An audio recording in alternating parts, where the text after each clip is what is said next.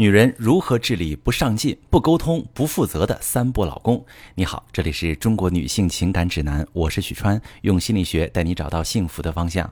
遇到感情问题，直接点我头像发私信向我提问吧。我们来看今天的提问，一位女士说：“我今年三十五岁，结婚十一年，有个十岁的女儿。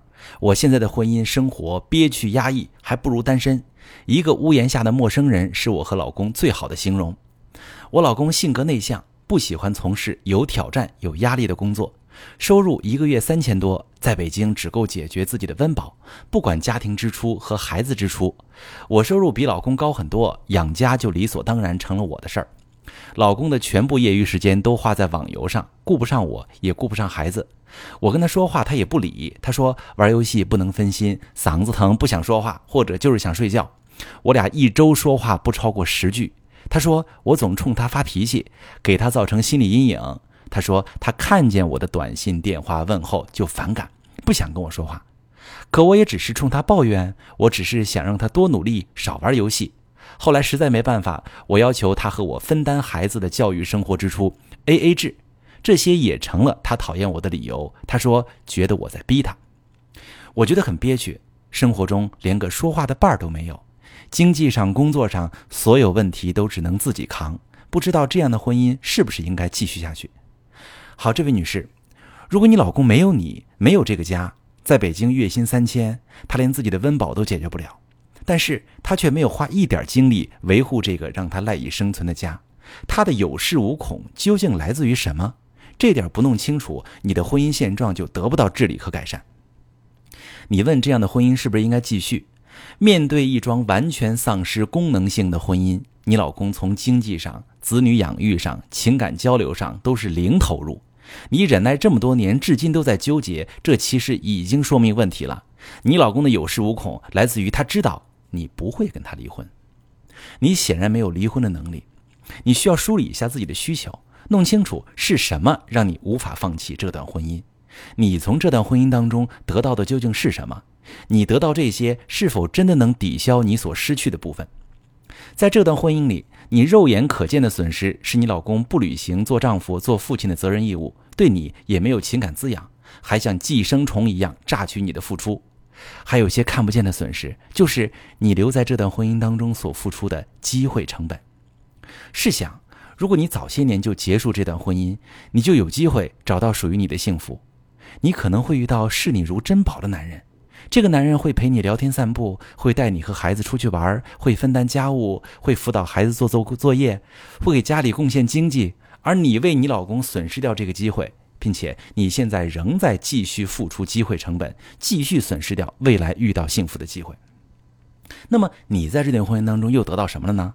那可能你得到旁人眼中的原装的婚姻原配啊，那可能你不用强迫自己去面对离婚之后未知的恐惧。可能你顾虑孩子的想法，也可能是只有你自己才清楚的别的什么原因。你只需要去自己想一想，你得到的这些真的能弥补你失去的那些吗？我说这些意思不是说你应该离婚，而是你需要具备离婚力，衡量清楚自己的底线在哪里，找到离开一段冲破自己底线的婚姻的勇气和力量，带着这种力量去面对你的婚姻，去处理你和老公的关系，你老公才不会这么有恃无恐。那么，治理你当前的婚姻状态，能采取的措施是什么呢？首先，你需要分清楚哪些你改变不了，哪些具备改善空间。你老公选择了躺平的人生，他不想从事有挑战、有压力的工作，这是他对生活方式的选择，这是由他闲散安逸的本性决定的，这点你改变不了。你以前一直抱怨他，冲他发脾气，那结果你也看到了。抱怨和发脾气的方式不但没有激发老公的上进心，还会让他对你产生排斥和反感情绪，让他出现了消极抵抗的行为，不理你，变本加厉沉浸在游戏当中。他由一个爱玩游戏的人变成了一个讨厌妻子的爱玩游戏的人，等于你又给他加了一个负面属性。进一步激化矛盾的事件是你要求老公跟你在养育孩子方面 A A 制，这种做法正戳在他的软肋上。他说你逼他，你确实就是在逼他呀。你希望以这种方式让他为这个家付出一些，有些担当，但是他不会因此奋发图强，他只会仇视你，因为在他的感受当中，你给他的不是鞭策和激励，而是羞辱和制裁。这不但不能让他改变自己努力赚钱，他还会用其他方式惩罚你，比如不跟你说话、冷暴力你，每天除了玩游戏就是睡觉，他气你。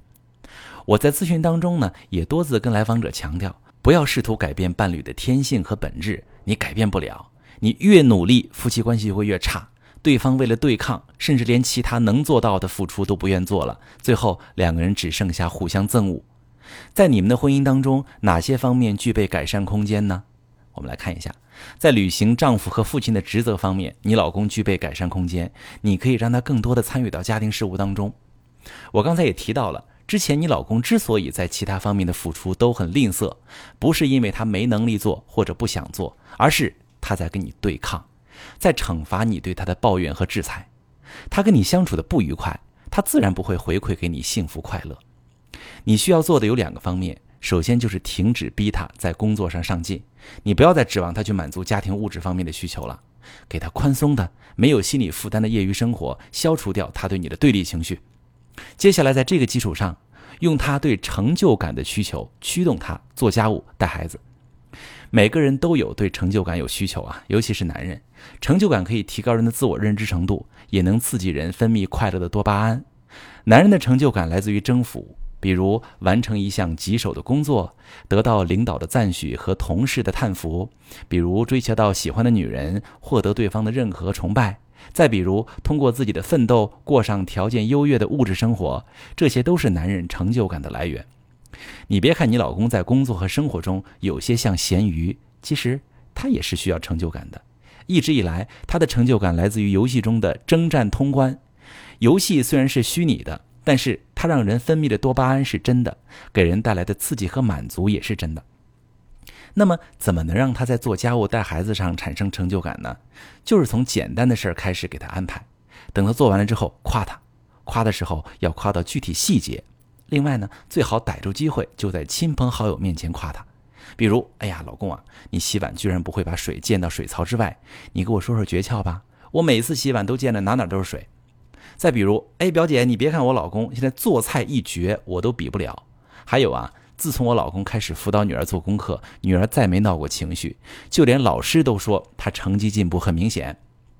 这样的夸奖不但能让老公产生成就感，还能让他感受到自己在家庭中的价值以及你对他的需要，他会产生一种不辜负你的动能，他的家庭责任意识也会逐渐觉醒。